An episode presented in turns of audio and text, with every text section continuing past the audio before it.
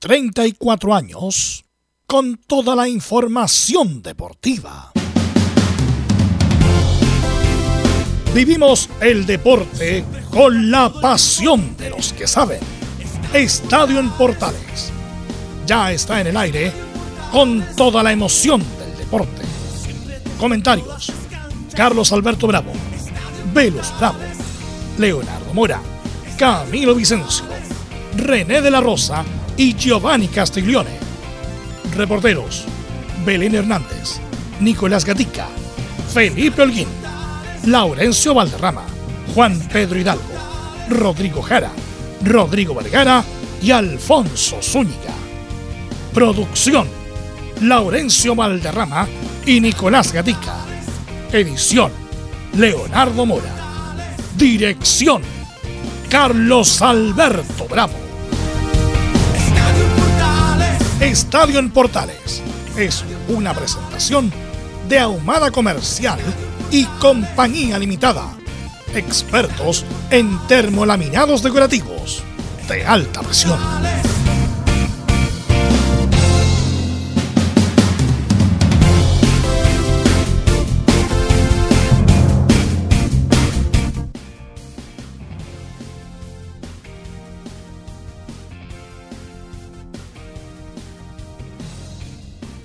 República de Chile.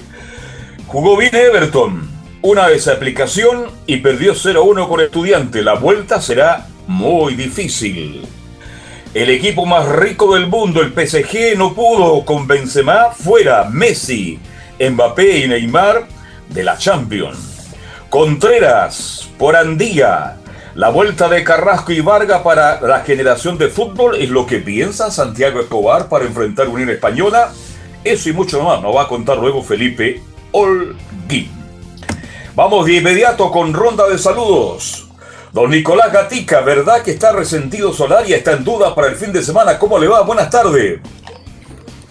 Sí, buenas tardes. Justamente ahí, eh, ahí quizás pueda estar la razón del bajo nivel de Pablo Solari más allá del partido en Tarau, pero los partidos anteriores puede ser por eso, porque tenía algunas molestias. Lo mismo que pasó el año pasado con el Colo Gil, que también había dejado su nivel por algunas molestias, así que Ahí hay que ver, pues hay que ver qué pasa. Tiene todos estos días de aquí al, domingo, antes de, la lista de citados para definir qué va a pasar con Solari. Si no, bueno, ahí tendría volado su oportunidad o el mismo Cristian Zavala. Ok, esto y mucho más nos va a contar el Nico Gatti en su estilo particular. Vamos de inmediato, saludamos a don Felipe Holguín, las novedades de Universidad de Chile para enfrentar a Unión Española en Quillota. Buenas tardes. Muy buenas tardes, Carlos Alberto. Gusto en saludarlo a usted y a todos los oyentes de Estadio Portales que nos escuchan a esta hora de la tarde, por supuesto. Bien lo decía usted, lo repasaba en titulares. La Universidad de Chile ya se prepara para enfrentar a Unión Española este día domingo allá en el Estadio Lucio Fariña de Quillota, por supuesto, será transmisión de Estadio Portales. Tendremos también declaraciones eh, de hace poquito. Habló Hernán Galíndez, eh, el arquero, y por supuesto también de Luis Rollero, quien habló al respecto sobre la situación compleja que vive actualmente la Universidad de Chile. Esto y mucho más en Estadio en Portales.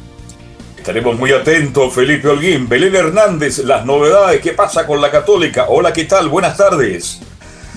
Muy buenas tardes, don Carlos Alberto, y a todos los que nos escuchan hasta ahora. Sí, hoy día vamos a estar revisando las declaraciones que dejó en conferencia de prensa el técnico Cristian Paulucci y también, y también vamos a estar eh, revisando el tema que hablábamos ayer en defensa, que está teniendo un problema y que va a presentar problemas con, jugadores que, que no van a estar disponibles para enfrentar este sábado a Everton de Viña del Mar. Esto y más en Estadio Portales. Perfecto, gracias. Vamos a dar una vuelta a Antofagasta, balneario municipal.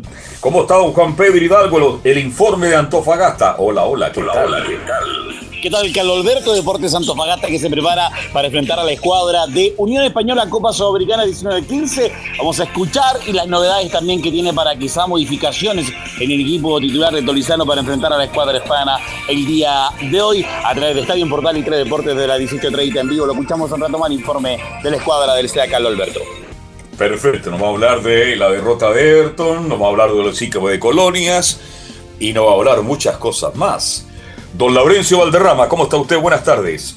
Muy buenas tardes para todos, don Carlos Alberto, y para todos que nos escuchan en Estadio Portales Edición Central. En esta ocasión tendremos, por supuesto, lo que dejó la dolorosa derrota del Everton de Viña del Mar 1-0 ante Estudiantes de La Plata. Gol de Pellegrini, curiosamente.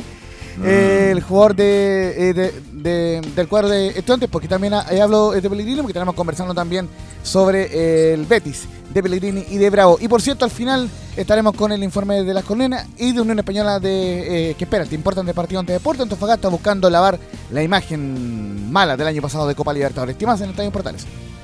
Perfecto, muchas gracias. No sé si estará, porque yo sé que viajó a Viña del Mar. No, no Camilo está. Vicencio, nuestro este- no está. No está Camilo Vicencio. Fue a buscar, Está- la, acre- fue a buscar la acreditación. Tal ¿no? cual. Sí. Tal Fue a regalar cual, el, haz- el Pikachu a Boric, así que no está. Exactamente. Bueno, eh, tenemos mucha información, mucho comentario y vamos a partir por el partido del año, el Paris Saint Germain con el Real Madrid. Pero todo eso después que, bueno, saludamos a Anselmo Roja que está a cargo de la puerta en el aire hoy, así que un saludo para él. Así que sin más, vamos con los titulares que lee Nicolás Gatica. Claro, y comenzamos con Chenos por el Mundo y partimos en la Europa League con los partidos de día de los octavos de final. Donde el Betty de Pellegrini y Claudio Bravo, que fue titular, cayó como local 2 a 1 ante el Frankfurt de Alemania. Lo positivo que pese a la derrota el portero de la selección chilena atajó un penal al colombiano Santos Borré y dejó la serie abierta. Este jueves también por Europa League a las 17 horas el Galatasaray de Eric Pulgar visitará al Barcelona. El Mónaco de Guillermo Maripán al Braga en Portugal y el Leverkusen de Charlie Aranguis al Atalanta. Ahora justamente lo de la Champions League donde Real Madrid con un inspirado Benzema marcó un triplete derrotó 3 a 1 al Paris Saint Germain. Y avanzó a los cuartos de final con un marcador global de 3 a 2. En el cuadro parisino solo Mbappé destacó marcando el descuento mientras Neymar y Messi no fueron relevantes. En la otra llave el City volvió en Inglaterra sin goles ante el Sporting de Lisboa pero en la ida había goleado 5 a 0. Ya en el fútbol chileno en la primera B Magallanes ha vencido 1-0 a Udeconce y es el líder con 12 puntos en 4 fechas, es decir, campaña perfecta. En Copiapó, el local que tuvo su debut recién en este campeonato empató a uno ante Barnechea. En un partido polémico por dos penales cobrados y uno no cobrado al Wanderers, el elenco de Valparaíso igualó como visita 1 a 1 ante San Luis de Quillota. A falta de un partido por disputar en la parte alta están Magallanes que es líder con 12 puntos. Mientras Cobreloa se le escolta con 9 puntos y un partido menos. En la parte baja están Copiapó, Santa Cruz, Melipilla y San Luis con apenas un punto. Uno de esos colistas Santa Cruz y de- decidió despe- despedir al técnico Osvaldo Rico Hurtado, quien estuvo 5 años en el club. Nos vamos con la selección femenina sub-17 que en el sudamericano de Uruguay venció 3 a 0 a Perú. Y además, gracias a la victoria de Colombia 1 a 0 ante el mismo Uruguay, avanzó al cuadrangular final. Este torneo es clasificatorio para el Mundial de la categoría que se disputará este año en la India. Y en el tenis, el Challenger de Santiago, hoy los octavos de final no antes de las 18.30 se enfrentarán en duelo de chilenos, Gonzalo Lama y Tavilo buscando su pase a cuartos de final. Esto y más en Estadio en Portales. Ok, gracias Nicolás Gatica. Eh, bueno, hay partido y mira, hay mucho fútbol en el mundo, ¿cierto? Hay prácticamente todos los días hay fútbol de liga, de competencia europea, sudamericana, pero ayer había un partido que no había que dejar de ver por la por lo, por lo, que marca, por la evolución también de los equipos, por las figuras mundiales que habían en uno u otro equipo. Jugaba el Real Madrid, el equipo más ganador de la historia, jugaba el Paris Saint Germain lleno de figuras. Entonces, es- este partido había que verlo. Para los que somos futboleros, había que verlo. Y eh, lamentablemente para el Paris Saint Germain, que había ganado la ida 1-0, que empezó también ganando con un gol de Mbappé, también el Real Madrid, se le vino la noche por un error fatal de eh, un arquero de los mejores del mundo, Donnarumma, que fue vital para la consecución de Italia en la Eurocopa, y que venía a pelear el puesto a Keylor Navas.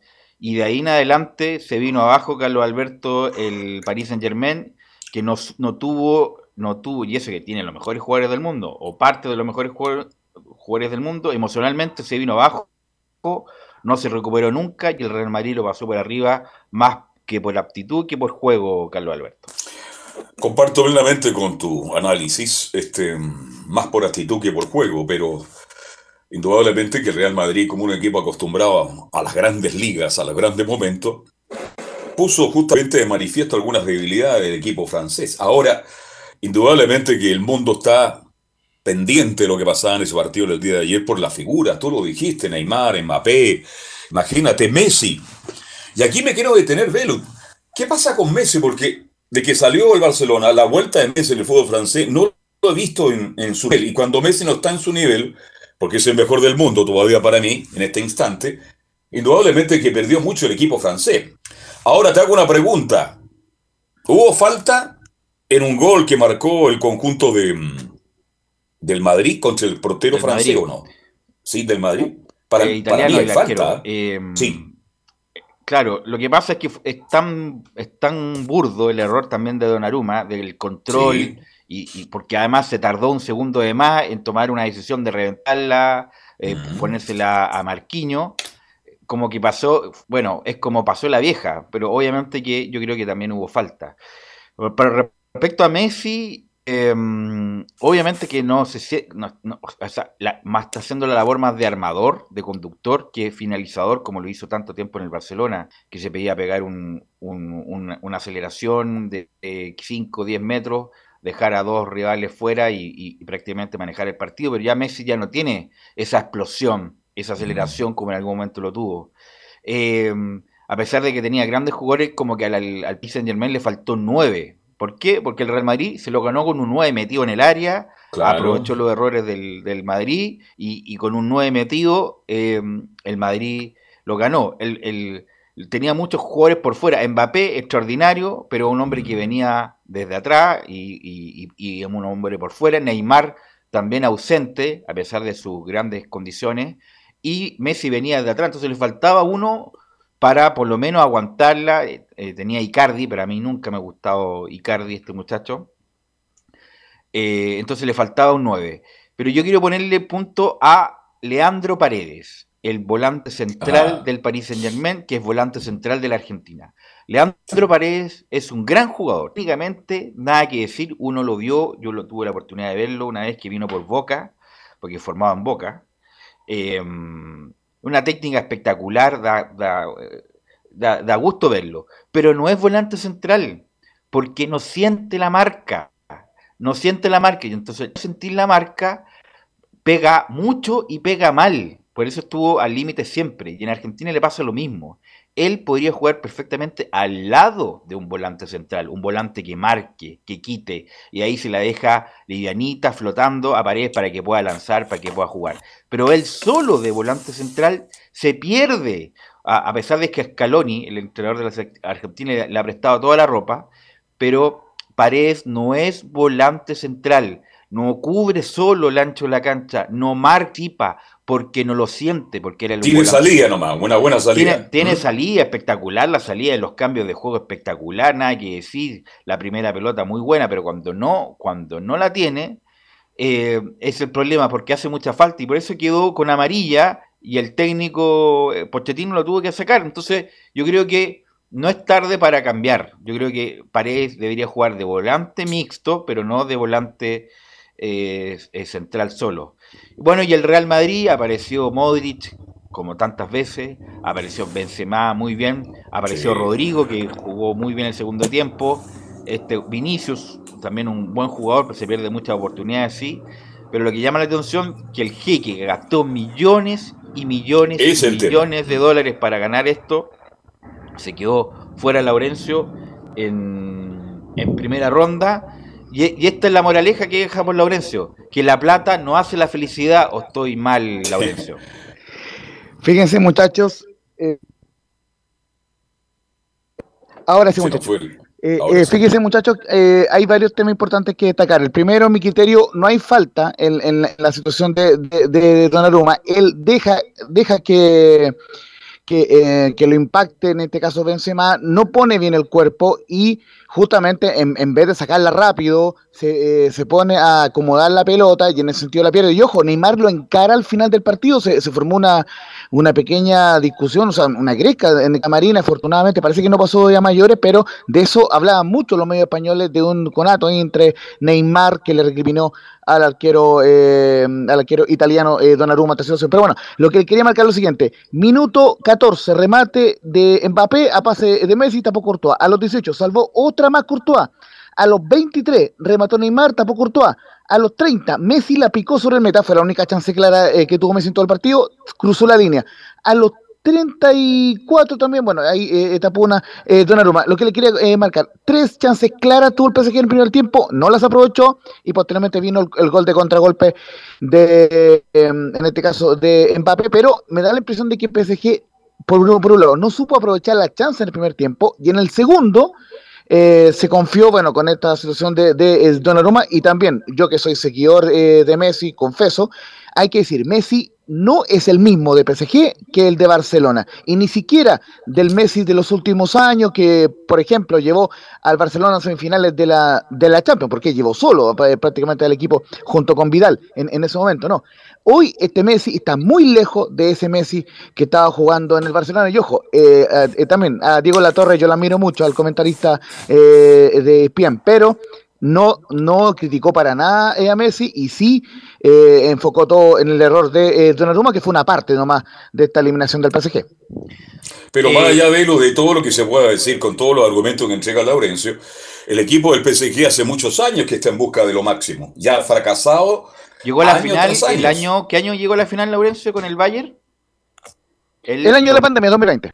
2020. 2020. Ahí, tuvo, ahí tuvo cerca, tuvo cerca de ganarlo y bueno, por esas cosas del Bayern, eh, ganó el Bayern, pero obviamente con Messi en la cancha que, insisto, el primer tiempo fue correcto de Messi, lo que pasa es que uno no espera que Messi haga un partido correcto, ¿no? Pues eso es, queda para para Seymour, para, Bru, para Brum, para todos estos jugadores ahí de medio pelo, que, que, pero no para Messi, que es, de los mejores jugadores de la historia, tiene que ser más el umbral de exigencia de Messi que cualquier jugador normal. La sí, justamente les compartía en el grupo portales una estadística que marcaba Juan Pablo Barça en, su Twitter, donde dice que en cinco de las seis ediciones de Champions, PSG fue eliminado tras empezar ganando la serie. El 2017, el famoso 6 a 1 en la cancha de Barcelona.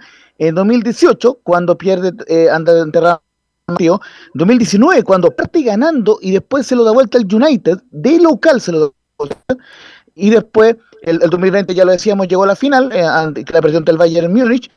El 2021 perdió 2 a 0 ante el City, ante el City de Guardiola, que terminaría llegando a esa final con el Chelsea, y ahora ante el Real Madrid. Cinco de las últimas seis ediciones parte ganando el PSG y dando vuelta. Y gastando millones y millones de dólares, millones. Obviamente que la, el mercado, y eso que no jugó Sergio Ramos, que tiene lesiones crónicas, lo más probable es que no siga, porque imagínate, la, él, bueno, él vino libre al Paris, al Paris Saint Germain, lo mismo que Messi, lo mismo que varios, pero le pagan un sueldo eh, astronómico y, y, y, no pueden jugar. Eh, así que bueno, eh, y además con el escándalo, Laurencio, a ver si tú tienes la información de que el Leonardo, el gerente técnico, más el, presidente, el dueño del, del, Paris Saint Germain, bajaron al camarín de los árbitros. Me, recuerda tantas cosas que han pasado en el fútbol chileno desde los 80, 90, de Yura, que bajar a los árbitros, a reclamarle justamente la falta de Donnarumma a Laurencio. Sí, justamente es una situación que también reclamó Poquetino en conferencia de prensa, eso también hay que mencionarlo, pero eh, claro, son, eh, justamente lo que, lo que decía Alcalaife eh, perdiendo la cabeza y según cocina bien el país de España, dice voy a matarte ¿sí? al, árbitro del partido. Una situación bastante eh, particular porque también eh, termina amenazando un trabajador del Estadio Santiago Bernabéu. Terminaron bastante sacados tanto el presidente Nazar Alcalaife como el, Leonardo. Así que bueno, son, es una situación que seguramente la UEFA va a, a resolver en las próximas horas, porque obviamente eh, tiene que haber alguna sanción por esta situación al, al, PSG. Pero en todo caso, en la cancha los jugadores se despidieron tranquilamente, el, el, mismo Ancelotti eh, conversando con algunos jugadores del Paris Saint Germain, así que en ese sentido, eh, mucha tranquilidad al final, por lo menos en la cancha, pero no así en los camarines. Ahora ve usted, no por tener los mejores jugadores del mundo, y ha pasado muchas veces, no por tener los mejores del mundo, un equipo puede ser campeón o puede jugar bien. Y la otra pregunta, ¿Será porque seguirá Pochettino, Pochettino, como usted quiera pronunciarlo, como director técnico del París? Difícil, con, con, con, esa responsabilidad de hacer jugar a estos jugadores de buena manera, nunca, ni siquiera en la liga francesa que lleva 10 puntos de ventaja, a, juega bien el equipo, no, no es un equipo, son grandes jugadores, pero todavía no arma el equipo.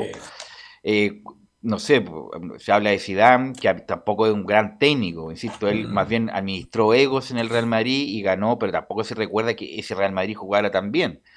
Eh, no sé qué perfil de técnico tendrá que buscar el, el Paris Saint Germain para, para constituirle un equipo y no en, un, en una agrupación de buenos jugadores, eh, Laurencio. Por lo menos pareciera ser que corre solo el nombre de Zinedine Zidane como virtual técnico eh, del Paris Saint Germain, es una oferta que, que, le habrían hecho llegar al ex técnico del Real Madrid y aparte sería una de las fórmulas del PSG para que eh, pudiera ocurrir algo que parece muy difícil, que se quede en Mbappé. Así que en ese sentido, por lo menos por lo, por lo que hemos podido averiguar, si es prácticamente la única carta real para poder asumir en el PSG es que se va Poquetino a final de la temporada, porque obviamente tiene que todavía terminar la liga francesa y, recordemos que ya fue eliminado en la Copa de Francia, así que le queda solamente la, Ligue 1 al cuadro del, del Paris Saint Germain. Bueno, bueno, un gran partido ayer con grandes figuras por los dos lados, fue una, un gran momento y bueno, el Real Madrid puso la camiseta, la historia, todo ahí para ganar y estar en cuartos de final de la Champions League, que bueno, después nos comentará Laurencio cuándo se jugará. Eh, Laurencio, vamos con Pellegrini, que ayer no le fue bien en la Europa League y tuvo un revés de local, Laurencio Valderrama. Sí, justamente el, eh, Ah, sí, aquí, eh, aquí me aclara eh, Anselmo que también le, falta la Copa de la Liga, que también se juega una Copa de, la Liga ya en Francia. Bueno, pero bueno, Anselmo en un torneo menor. Anselmo que vivió mucho tiempo en, Francia, así que conoce. Eh, claro, pero un torneo menor esa Copa de la Liga en, en, atención a lo que está viviendo ahí con la Champions. Vamos de inmediato. Claro, y vamos de inmediato con, con las declaraciones de Pellegrini, pero antes marcarle solamente un par de detalles del partido que claro, el, el, el Eintracht Frankfurt, que ojo, jugó muy buen partido, sobre todo en el segundo tiempo, lo ganó con goles de Philip Kostic a los 34 y de Daichi Kamada a los 32, el japonés, y el empate parcial de Nabil Fekir en el minuto 30. Y lo que le quería marcar, muchachos, eh, justamente la gran actuación de Claudio Bravo, que tapó un penal a los 53, claro, eh, hay que decirlo, se come el primer gol. Ya, ya, partamos por eso.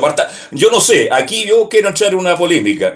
Claro que Bravo atajó, ya atajó un penal, pero se comió el primero y eso cambia la historia del partido. Pues, sí, Sí, y, lo que quería eh, eh, tocarlo antes de, que, de que le baja. A los 65 tuvo una chica ante Santos Borré, a los 67 un, una tapada nuevamente ante Santos Borré ante un taco del mismo japonés que marcó el gol, y a los 90 un manotazo ante Kosic. Ante Kosic. Claro, comete un error el primer gol y lo reconoce el mismo Bravo, pero posteriormente tuvo tres tapadas más el penal que de alguna forma lo, lo permiten reivindicarse de esa jugada. No sé si frescura no, pero... Ah, perdón pero creo que es lo que nosotros también queríamos la temporada pasada, estar en todas las competiciones, dar la cara al máximo de partidos seguidos, independiente del cansancio del, rival, creo que era lo que, lo que nosotros anhelábamos. Ahora creo que lo, estamos haciendo y también lo estamos disfrutando a pesar a lo mejor de, lo que pasó hoy. Pero te vuelvo a repetir, nosotros seguimos vivos, seguimos confiando en nosotros. Sabemos que tenemos jugadores, tenemos equipo para revertir esto y es lo que vamos, vamos a tratar de, mentalizarlo para poder conseguirlo.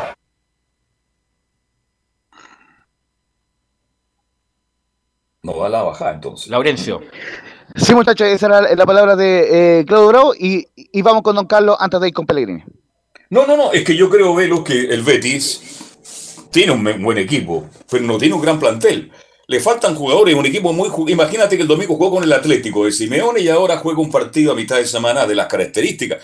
Le está faltando plantel al equipo de Negrini. Veo un equipo cansado. No sé cuál es tu opinión al resto, pero creo que está jugando muy seguido el equipo de Pellegrini. Sí, eh, obviamente, pero en esa posición de yo diría, le diría asegurar eh, la liga, va a estar por lo menos entre los cuatro lugares, aunque cuando uno está en esa condición uno quiere jugarlo todo y tratar de ganarlo todo pero asegurar por lo menos estar entre los cuatro lugares de la liga para jugar la Champions o la fase previa de la Champions.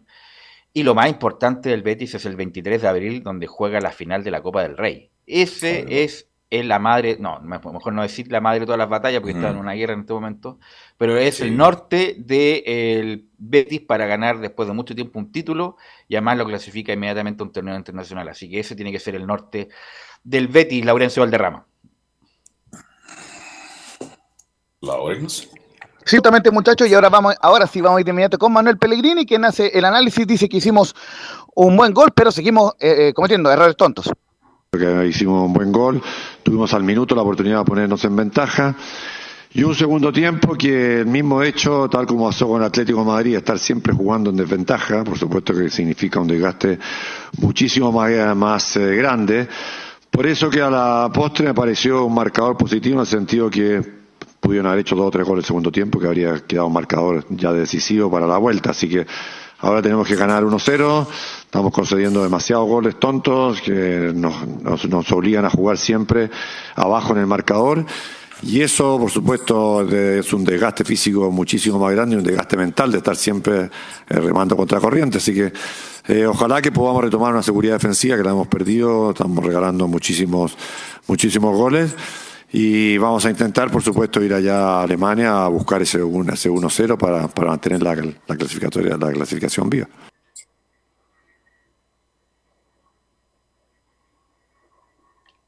Laurens. Justamente esas eran las declaraciones de Manuel Pellegrini, el técnico del cuadro de, Real Betis, que tiene que jugar el próximo jueves eh, a las 5 de la tarde ante el Eintracht Frankfurt. Eh, va a jugar en Alemania buscando esa remontada. Así que, bueno, eh, importante sería para Manuel Pellegrini avanzar a cuartos de final. Recordemos que la Champions en su momento supo llegar hasta semifinales, pero no. Eh, lamentablemente en, digamos, en, los otros equipos no, no, ha podido llegar al cuadro, eh, no, ha, no, ha, podido llegar a esas finales de la Europa League y, algo, y una deuda pendiente que le falta al técnico Pellegrini, pero como bien mencionaba Tubelo, lo más importante hasta el momento pareciera ser que es la final ante el cuadro del Valencia, así que eh, por lo menos ya, lo, ya lo escuchamos en Bravo y en Pellegrini que van a buscar mantenerse en vivos en la Europa League. Bueno, así que ahí vamos a ver cómo le sigue yendo al, Betis de Pellegrini. Laurencio, te vamos a sacar el jugo. Está en todas, está en todas. Porque ayer jugó, y debo decirlo de inmediato, yo no vi el partido de Everton Estudiante, no tuve la posibilidad de verlo. Así que qué mejor para la gente que nos está escuchando, para que nos detalles en, en este informe, en este reporte, qué pasó ayer en Viña entre Everton de Viña del Mar y Estudiantes de La Plata. Sí, justamente estamos, estamos viendo el, lo, que fueron los highlights un poco de, ese partido. El Everton tuvo, a ver, ¿cómo, cómo decir una, una, frase nueva, así que nunca se ha dicho? Jugó como nunca y perdió como siempre. Una situación bastante desafortunada la que tuvo el cuadro del Everton de Villamar, porque claro, en el primer tiempo, Estudiantes tuvo mano a mano con Del Prete, que salió desviado. Muy bien el tuto de Paul, ojo, así como fue muy criticado en la U, hay que reconocerle que Everton está realizando un campañón y le va a costar mucho a Franco eh, Tornacholi volver a ser portero. Le achicó bien a, el prete remoto desviado. Potente, el, el ex Juricó, Adrián Sánchez, buscó un remate que tapó a Andújar y también tuvo una clarísima Lucas Di Llorio que también tapó a Andújar. Everton, eh, si es por los puntos en el boxeo, fue más que estudiante en el primer tiempo. Sin embargo, en el complemento, estudiante eh, se replegó bien, eh, salió de contra, le tapó los espacios al equipo de, de, del Everton de Mar y de contragolpe, un centro rasante de Godoy y apareció Matías Pellegrini para con un tiro alto marcar el 1-0. Ojo con el árbitro que hubo una jugada donde no, no expulsó un jugador de, estudiantes por un planchazo clarísimo sobre Cueva, no lo cobró el árbitro y bueno, eh, eh, se sabe que en estos partidos cuando hay eh, paridad suelen cargar un poco la mano a los equipos nacionales. Pero bueno, termina perdiendo un 1-0 Everton y justamente vamos a ir inmediato en al tiempo con las declaraciones. En primer término de el Paqui Meneghini, que la 0-1 dice que nos faltó convertir algunas de las ocasiones. Bueno, creo que convertir algunas de las chances que tuvimos, eh, hubo chances, sobre todo esa, esa seguidilla en el primer tiempo, son cuatro chances seguidas, creo que ahí el equipo generó, en el segundo tiempo fueron tiros más de lejos, eh, fue un partido equilibrado y creo que la diferencia estuvo en, esa acción puntual que ellos logran concretar. Y vamos inmediato. La cabeza eh, de Paul esa pelota, ¿ah? porque le pasó sobre la cabeza de bola. ¿eh? Bueno, fue una jugada fortuita, por eso yo decía que Everton jugó, yo vi el compacto, vi el compacto del partido, jugó bien Everton, pero no vamos a quedar con que jugó bien y que tuvo cuatro ocasiones, el partido que de vuelta va a ser muy difícil, muy complicado, lamentablemente. Ahora usted que estuvo más metido en el partido, ¿cuánto público llegó ayer a Sausalito? 11.000. Claro, eh, ¿ah? no se llenó el estadio, eh, pero sí, pero sí fue, yo, dije ayer que, que gran público, claro, gran público. Exacto, fueron 12.000 espectadores ahí al, estadio de Sausalito. Y ojo, vamos a con una más de Peque Menichini y con una de Adrián Sánchez. El, ojo, que se viene el partido anticatólica, ya, ya lo comentará Belén Hernández en su informe. Y posteriormente el partido de vuelta, miércoles 19, 15 horas ante Estudiantes de La Plata. En la 04 toca dura la seguidilla de partidos. Bueno, eh, toca dura la seguidilla, vamos a enfrentar al tetracampeón del fútbol chileno en su casa, va a ser un partido exigente, pero confiamos que podemos competir bien y a partir de ahí ya viajar a Argentina para buscar ganar allá y, forzar, forzar al menos los penales. Y la última que vamos a escuchar, muchachos, es la de eh, el jugador Adrián Sánchez, que en la 0-1 dice que estamos convencidos que hay que buscar en La Plata. Buenas noches. Bueno, eh, con los chicos estamos eh, convencidos que hay que ir a buscarlo, obvio. Eh, un gol, yo pienso en lo personal que, que no es mucho, es, una corta diferencia, eh, pero bueno, tenemos que salir con una actitud positiva eh, y el equipo tiene que, ir a ganar sí o sí y dar vuelta al resultado. Eh, pero bueno, a los hinchas de decirle que, que vamos a dejar todo y, y sé que va a ser difícil, pero, pero bueno, no va a ser imposible. Recordemos como dato, muchachos, que eh, el, el- el Everton, aunque parezca un contrasentido, tiene más que ganar que perder, porque si llega a, a darse la lógica Sí. que Estudiantes pasa, porque ojo, Estudiantes ya lo ha dicho en conferencia que su objetivo es pelear la Copa Libertadores. Eh, el- si es que pasa Estudiantes, Everton igualmente jugará la fase de grupos de la Copa Sudamericana, así que igualmente sería un buen premio de, de consuelo, más allá que Everton irá con todo a la vuelta eh, en, en esta llave ante Estudiantes de La Plata por la fase 3 de la Copa eh, Libertadores. Y, y, lógicamente, como estamos hablando de la Copa Sudamericana, eh, al final de, este programa estaremos primero con el informe de Juan Pedro y después con el mío para adelantar Unión Española ante Deportes Antofagasta el día de hoy, que será transmisión de Portales Digital. Ok, gracias Laurencio, muy amable. Eh, vamos a ir a la pausa, Anselmo, vamos a ir a la pausa y volvemos con la U. Ya habló Rollero ayer, ya habló Hernán Galíndez, tenemos a Colo Colo, Católica, Antofagasta, todo después de la pausa.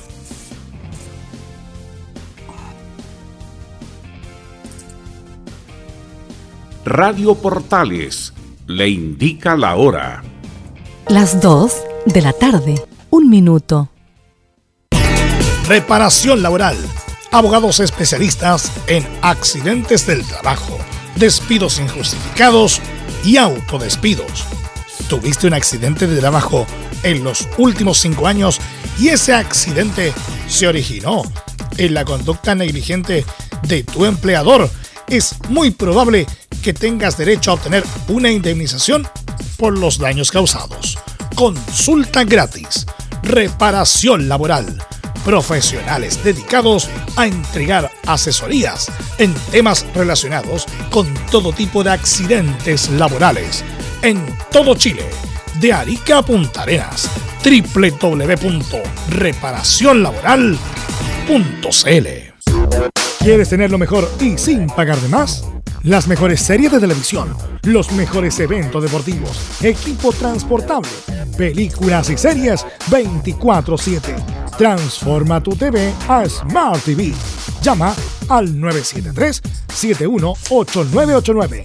Twitter arroba panchops. Visita www.radiosport.cl, el sitio web de la Deportiva de Chile. Programas, noticias, entrevistas y reportajes, podcast, radio online y mucho más. Todo lo que pasa en todos los deportes lo encuentras en www.radiosport.cl. La Deportiva de Chile en Internet. Porque lo bueno puede ser aún mejor. Prepárate a conocer la evolución de la Primera de Chile. Bienvenido a Portales Digital. Ingresa ya a www.radioportales.cl y descubre nuestra señal en vivo en audio y video, además del tradicional 1180m. Mantente al día con las últimas informaciones de Chile y el mundo e interactúa con nosotros a través de nuestras redes sociales en Facebook, Twitter e Instagram. Recuerda www.radioportales.cl La nueva multiplataforma de la Primera de Chile ahora es aún mejor. Termolaminados de León. Tecnología alemana de última generación. Casa Matriz Avenida La Serena 776 Recoleta. Bono 22 622 5676. Termolaminados de León. Desde todo Chile. Desde todo Chile. Y para todo Chile. Y para todo Chile. Portales Digital está en todas partes. www.radioportales.cl Entre Marco Grande y Marco Chico, media vuelta y vuelta completa. Escuchas Estadio en Portales en su edición central. La primera de Chile, uniendo al país de norte a sur. 14 horas con con 5 minutos, 14 horas con 5 minutos. Reparación laboral, abogados especializados en accidentes del trabajo, despidos injustificados y autodespidos. Consulta gratis en todo Chile en reparacionlaboral.cl. Reparacionlaboral.cl es tu mejor respuesta. Y ayer habló Rogueiro, ayer en una polémica conferencia de prensa, y hablé, o, habló hoy también Hernán Galíndez, y todo eso nos los trae don Felipe Holguín Felipe. Muy buenas tardes, Belu. Gusto en saludarte nuevamente a ti y a todos los oyentes de Estadio en Portales que nos escuchan a esta hora de la tarde, por supuesto. Eh, claro, bien lo decían titulares, lo anunciaba. Eh, ayer habló Luis Rogerio, fue bastante criticado por la prensa, por supuesto, por el mal rendimiento que ha tenido ah, en los últimos partidos y, bueno, también en lo institucional que ha, tenido la Universidad de Chile.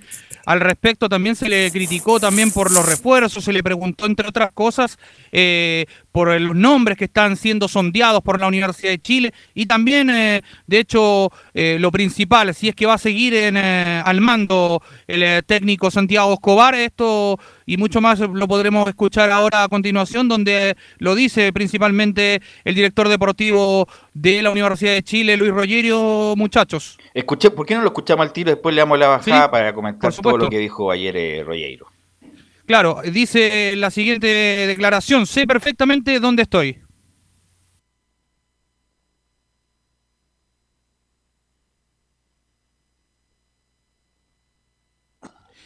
Eh, eh, Felipe Guín, si, que puede volver a, con, la, declaración, por, favor. Sí, sé perfectamente dónde es que estoy. No es eso, por eso. Estamos para construir, eh, hoy no corresponde hablar. Eh, ¿Cuál es la declaración eh, de Rogerio? Pues hay que ponerle mejor número, así no evitamos. Sí. 01, 02, 01, 02, así ya, ya tenemos los códigos ya. Ya, bueno, bueno pero para la próxima. lo vamos a ayudar a Felipe. Vamos a ir con, con la más saliente en mi criterio. Hoy no corresponde hablar de nuevos técnicos. Chamo Rojas. Hoy comienzo por el final, pero hoy no, corresponde hablar de nombres eh, porque nosotros tenemos un entrenador. Eh, yo mantengo continuas reuniones con él eh, y en ninguna de esas reuniones se ha condicionado un resultado.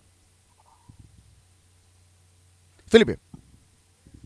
Sí, al respecto de eso también hablaba de los nombres que están siendo sondeados, como les comentaba yo. Eh, bueno, los del jugador, que ex jugador López, también el uruguayo, pero los más cercanos, como lo decíamos ayer, es eh, uno que está cerca y que también es como el plan B que tiene la U en caso de que no llegue a ganar el domingo y se venga todo este vendaval eh, malo para la U nuevamente, ese Vitamina Sánchez, es Pablo Vitamina Sánchez, uno de los hombres que está siendo Mm, eh, sondeado por la Universidad de Chile, hay acercamientos con él de hecho, y podría ser uno de los más cercanos eh, sobre Guede eh, y sobre los otros Felipe, Felipe, Felipe, Felipe, Felipe, ayer Royeiro, yo escuché la, la, la entrevista, la, la conferencia íntegra, justamente dijo, nosotros no estamos buscando técnico, o está mintiendo Royeiro.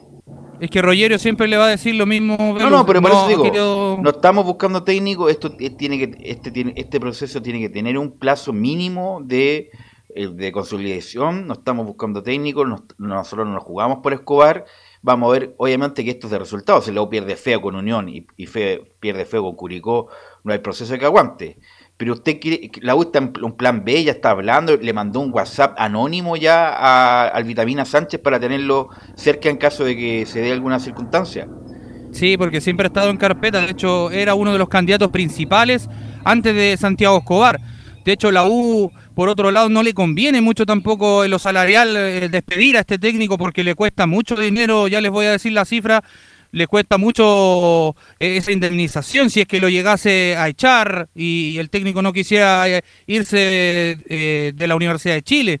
Es por eso que también está un poco complejo la situación y por eso lo van a esperar a, que pase este examen eh, tan difícil con la Unión Española y Curicó que le dieron plazo, aunque ellos digan que no de la dirigencia, por algo no, no han querido hablar eh, consecutivamente en, las conferencias de prensa. Mucho eh, esquivó las preguntas de la prensa ayer el, director deportivo Luis Rogerio y de hecho hasta mostró su currículum, empezó a decir que él era un matemático y que él había crecido con gente que era inteligente, le reprochó a un colega ahí de la prensa.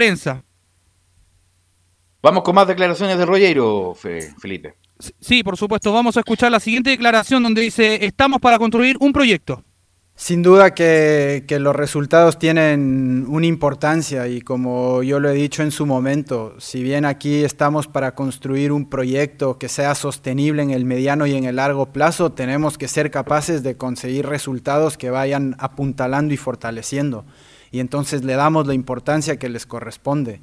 Y eso significa poder eh, ir generando unas bases y ir construyendo un equipo que se fundamente en, un funcionamiento colectivo.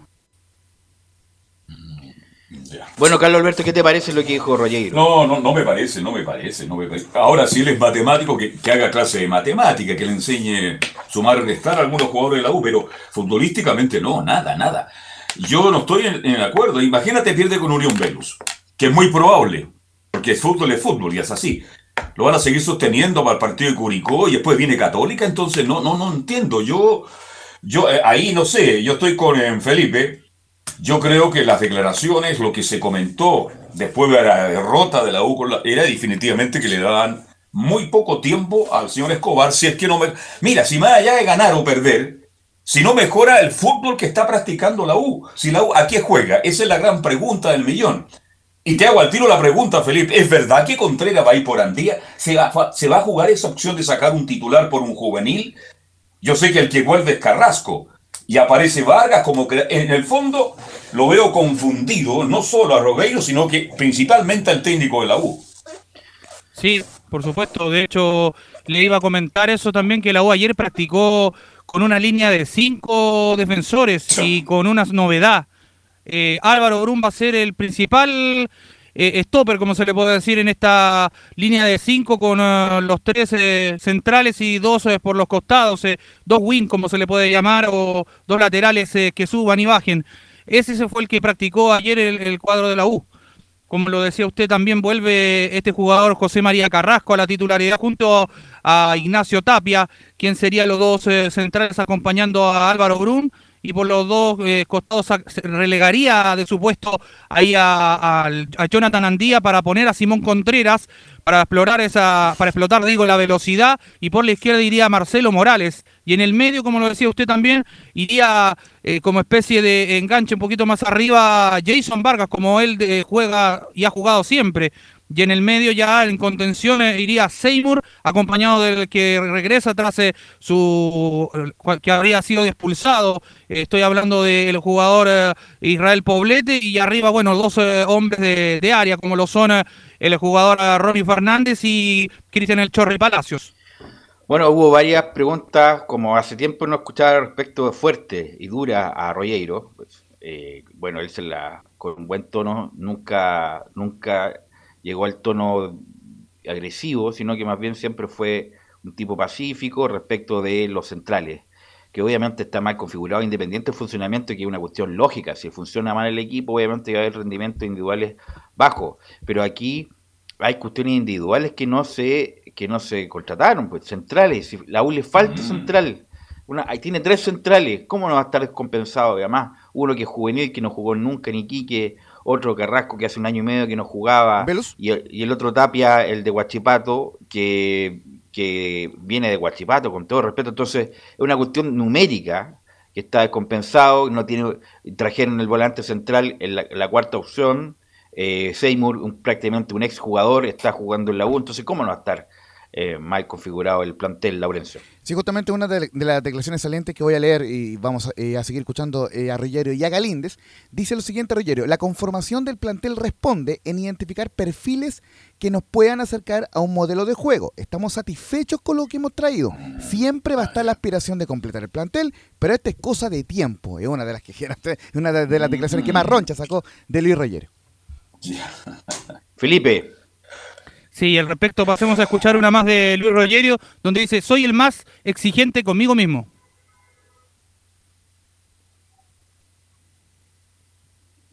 La verdad es que yo soy el más exigente conmigo mismo. Eh, y es esa exigencia propia la que, la que me marca el día a día. Eh, Así que el, tener una exigencia y una presión externa eh, la, entiendo como parte de, de- un club grande como, como la U, pero yo soy el primero y el que más se autoexige y exijo así, intento exigir así a la gente con la que trabajo. Así que vivimos, eh, si lo que queremos es aspirar al alto rendimiento, sabemos que vivimos en un entorno de exigencia constante. Ahí está las De declaraciones de. Elio Rogerio. No. Oiga, de fútbol nada, nada, nada, nada. Pues sí, sabemos la capacidad, le fue bien en- allá en el, el Valle, pero este es la U de Chile, es un equipo distinto. La U requiere jugar bien y empezar a ganar, o si no, esto se va a hacer insostenible. No sé, no sé lo que va a pasar en la Universidad de Chile, pero si no hay un buen central, si no hay un buen volante de salida y un, un volante de corte, porque, perdóname, Velo, pero Brun, tú dices la, el, el de la cuarta línea, perfecto, pero Brun jugado dos partidos, no ha aportado absolutamente nada, nada. No, si la U, bueno, se tiene que, obviamente, eh, insisto, lo de Andía también es muy bajo. Yo pondría el Pito Contreras, no, no porque me guste el Pito Contreras, sino que por lo menos tiene un poco más de aptitud. Los centrales va a ser lo que hay, no va a tener que volver Carrasco con Tapia, el, el de Huachipato y Morales, porque no hay más. Eso es lo, lo dramático.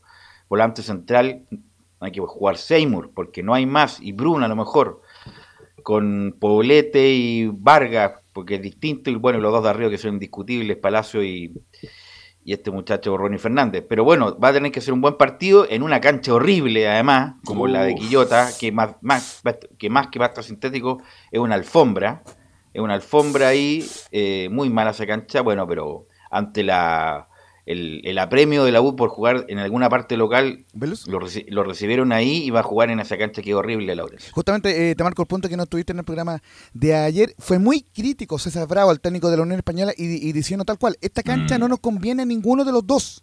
Y ojo que se va a jugar a las 6 y no a las 12, como se jugó, ¿sabes? El famoso en, Melipilla con la U. Entonces, claro, eh, hay, eh, hay un tema que se ha criticado mucho en, distintos paneles de conversación, que la U no solamente está fallando dentro de la cancha, sino también fuera, donde no se asegura una localía, porque al final la U termina cediendo una localía jugando en, otras canchas que, que no son el Nacional o, u otra cancha. Entonces, claro, ir a jugar a Talcahuano, a Quillota o como, como iba a ser antes, a Viña, es claro, terminar cediendo un- una localía y, y terminar al final Sí, del está día bien, está bien ventaja. que. Pero a la U no le quisieron recibir. ¿Usted cree que no hizo la gestión en la U para jugar más? Ah, no, pero, pero, no. pero Viña, Vi- Viña dijo que no, La Serena dijo que no, Claro. Talcahuano no sé por qué después cambió de, op- de opción, dijo que sí, después que no. La U jugó la donde de- la verdad, la U ju- está jugando donde, ¿Dónde le- lo recibieron? donde lo reciben. Entonces, a donde uno lo reciben, es igual como cuando, cuando va de visita. Si le ofrecen algo, tiene que tomárselo, comérselo nomás, porque no hay, no, hay- no hay otra opción y la U va a tener que jugar en esta horrible cancha, que es la del sintético del, eh, En todo, caso. Belu, en todo caso, Belu, eh, Macarta, eso que César Bravo fue muy crítico con la cancha y, y lo mismo con Gonzalo Espinosa, pero como eh, estaba enfocado en Antofagasta, prefirió no meterse mucho en el tema, pero claro, también ambos fueron muy críticos con el hecho de, de jugar en Quillota ante la U. Felipe. Sí, y al respecto de todo lo que mencionaban ustedes, el tema de las canchas, la de Huachipato principalmente fue porque el tema es eh, el gramado, está, está averiado y está malo, es por eso que no, no lo quisieron prestar. Y, No, ¿Sí? No, nos marca también. que no, la- no, no marca- quieren- no quieren a la U, no quieren a la U ninguna cancha por la forma que se portan los hinchas. exacto, nos Digamos marca- las cosas como son. ¿Para qué las tiramos para el lado y para atrás? Juguemos de frente. A la U no la reciben. Y esto es un llamado a los hinchas de la U También. que por favor se comparten bien. Porque a la U no la quieren recibir en ninguna parte. Qué pena, qué lástima. Justamente, Da, da lástima, da mucha rabia, impotencia saber que a la U nadie lo quiere recibir. Si Talcahuano dijo que sí, como preguntaba Velus, ¿por qué después dice que no, mi estimado Laurencio Valderrama? Don Carlos, sí, eh, justamente Anselmo Rojo, un conocedor de la, de, de la zona y que nos está radio controlando hoy día, le agradecemos mucho. Dice, claro, como Talcahuano pasó a, a fase 3, el partido iba a ser con hincha. Y como iba a ser con hincha, lamentablemente, Exacto. Guachipato no quiso, eh, no quisieron recibir en Talcahuano a la U. Felipe. Sí, y al respecto de todo, eh, pasemos a revisar una declaraciones de Hernán Galíndez eh, donde dice nos, eh, el inicio que hubiéramos deseado, no es el inicio que hubiéramos deseado.